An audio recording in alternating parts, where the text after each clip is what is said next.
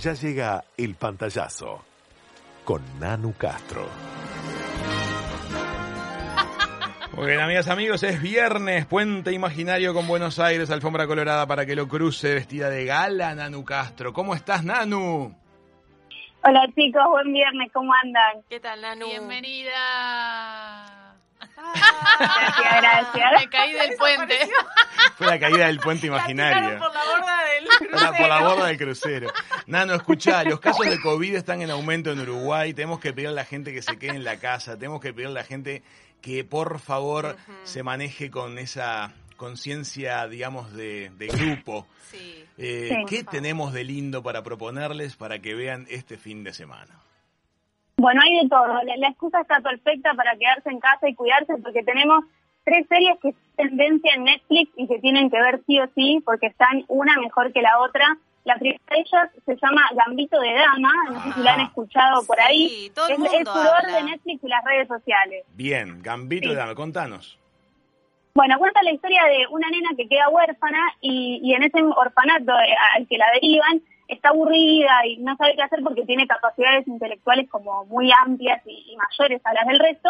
Entonces un día empieza a observar al conserje de- del orfanato cómo juega al ajedrez y con solo observar aprende a jugar de una manera impresionante. Entonces, bueno, la serie, bueno, esa después crece, va, va- la serie acompaña su evolución por convertirse en la mejor ajedrecista del mundo. Es la serie de la que están hablando todos Sí. porque mm, más allá de que está bien hecha y que la historia es muy impactante, la actuación de Anya Taylor-Joy, que es la protagonista, es impecable, tiene, ella tiene unos rasgos muy particulares, una, mira- una mirada muy intrigante que, que le, que le pone como, eh, como mucho misterio a ese personaje, el, el vestuario es increíble, está- la serie está ambientada en los años 60 y, y todo el vestuario que ella va usando a lo largo de los episodios eh, tiene, muestra como su evolución, su, su manera de pensar, eh, refleja también las piezas de ajedrez. Es una serie muy completa y muy, muy interesante. Qué bueno, vos sabés que fue vos decirlo al aire con el nombre de la serie Gambito de Dama y enseguida en WhatsApp nos empezaron a escribir Gambito de Dama, la Todo estamos mundo- mirando, todo está el mundo buenísimo. habla. Además, Nanu pone a la mujer no en un rol súper fuerte en los años 60, en un momento en el que la mujer quizá no, no digamos, no, No tenía ese tenía, peso. sí, no No tenía ese- tenía, claro, y más en el ajedrez, o sea, la, serie te muestra eso, el ajedrez es el mundo de, de hombres y ella viene como a imponerse y encima a convertirse en una de las mejores. La mejor. Entonces viene a romper con todo eso y bueno, la serie está basada en una novela eh, que, que tiene como temática justamente eso, el genio interno de la mujer, el feminismo, bueno, después el ajedrez y también un poco la drogadicción y el alcoholismo porque ella también tiene esas adicciones que acarrea y que, y que son como eh, un cóctel perfecto también dentro de, de su manera de jugar. Eh, está, es muy interesante y es una miniserie, así que pueden vérsela Es para mí. fin, así En completa. Ideal. ¿Saben qué significa Gambito? Claro. No, pero sabes que me llama la atención el nombre, siento que no es como muy agradable. Gambito significa zancadilla en italiano. Ah, Viene de Ah, gambetto, como- Ah. porque que a la vez viene de gamba, pierna. Gambetto, Pero gambito. como la gambeta de fútbol. Es Gambito es un, es, un, ajedrez. es un truco, claro. Ah, se, se habla de zancadilla porque es como si fuera una trampa. Y eso en ajedrez se llama gambito. Pero el origen en realidad es esa palabra, gambetto, que es zancadilla en italiano. Muy bien, me encantó. Vamos con la segunda.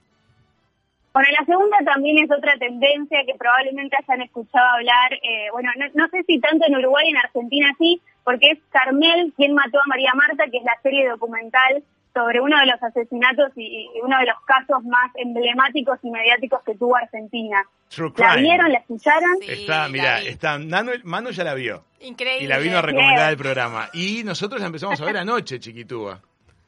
A vos te Bien, habías ¿y qué les dormido. parece? ¿En serio? Dice. Yo vi el primer capítulo y me pareció bárbaro, qué bien filmado que está, este Sí, nivel es internacional totalmente, a nivel sobre todo de Sí, edición, me pareció elegantísima la, la propuesta, Sí. está muy bien llevado el True Crime y las entrevistas me gusta que no aparece quien hace las preguntas, es como, son más como Sí. respuestas testimoniales, está muy bien llevadito. Sí, muy igual bien. viste, Nanu, Está que hubo, tuvo, reper- su- tuvo sus repercusiones el lanzamiento de, de esta miniserie. ¿Ah, sí? Sí, bueno, salieron en realidad esta semana en todos los programas de radio argentina que he escuchado bastantes, estuvieron los hermanos de Mira. María Marta dando Sí. su testimonio, el marido también, porque ahora está en libertad. Ajá. Este, y tuvo como sus, sus vericuetos porque ellos en realidad dicen que hay un montón de cosas en la serie que no se cuentan. La típica, viste que yo te dije que va por el centro, Sí. como que Sí. no, nu- termina la serie y no sabes en realidad. Es como que uno se queda con una percepción muy personal de, de la situación y de lo que se acuerda que, que se vivió en ese momento, que yo- obviamente yo estaba en Argentina sí. Y, y más o menos uno se, se entera.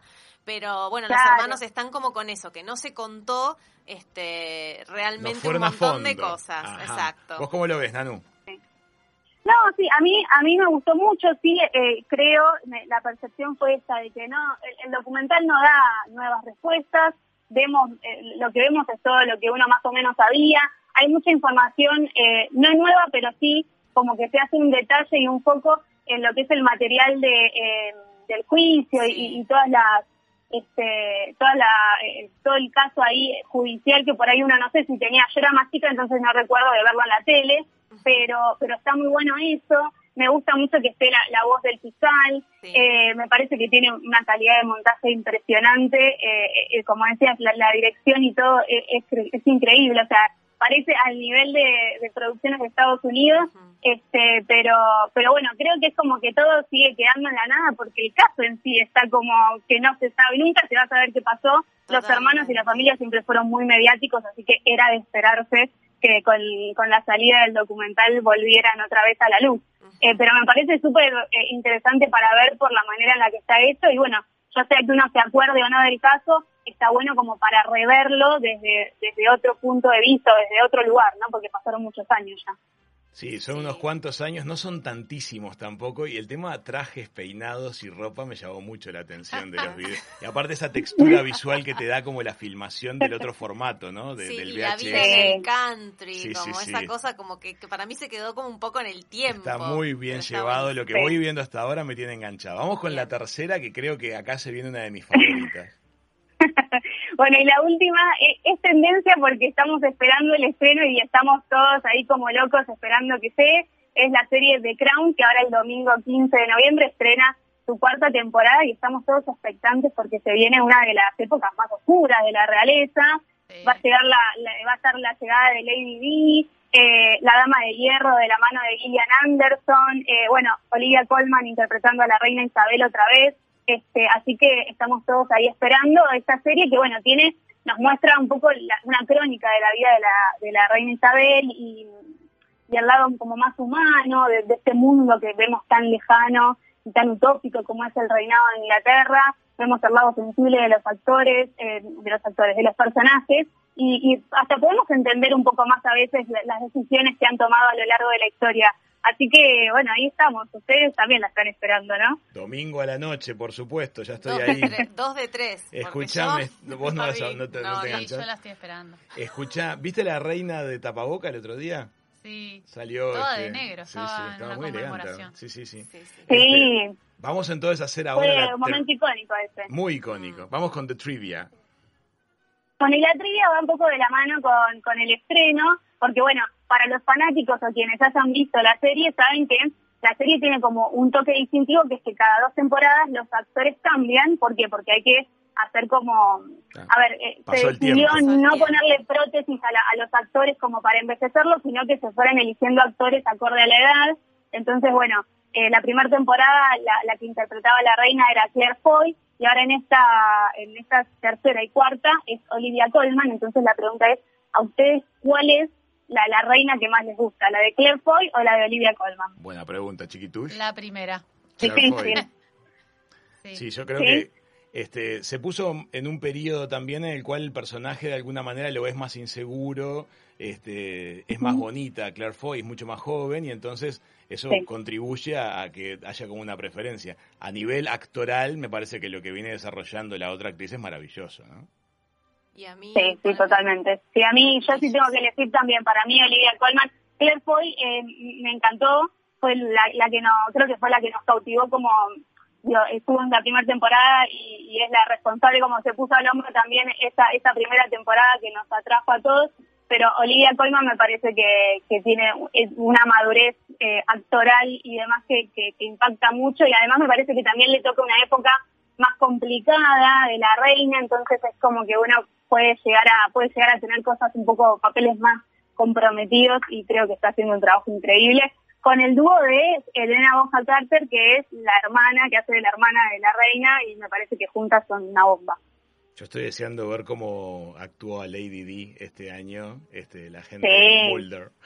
es, por lo único que la mirarías. Todavía no, no, no está como en mi. A mí pónganme grillos, chicos. Yo no puedo participar de esta trivia. Cri, cri otra cosa que me Pero parece... la oportunidad, vas a ver que está buenísima, está muy interesante. Vale la pena mencionar, me parece que al margen de todo lo que pueda hacer las actuaciones, eh, el guion de, la serie no está puesto con el eje en lo monárquico, sino que está puesto en lo humano y además la dirección de arte es absolutamente asombrosa. Sí, sí. Desde el primer... Yo tenía un gatito este, del, del creador de la serie que se llama Peter Morgan, que es muy fanático de la reina y todo esto.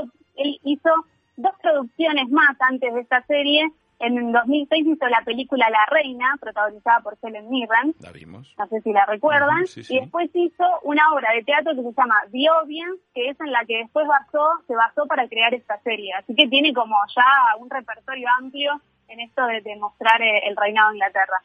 Excelente, Nano. Entonces repasamos. Gambito de Dama, en Netflix.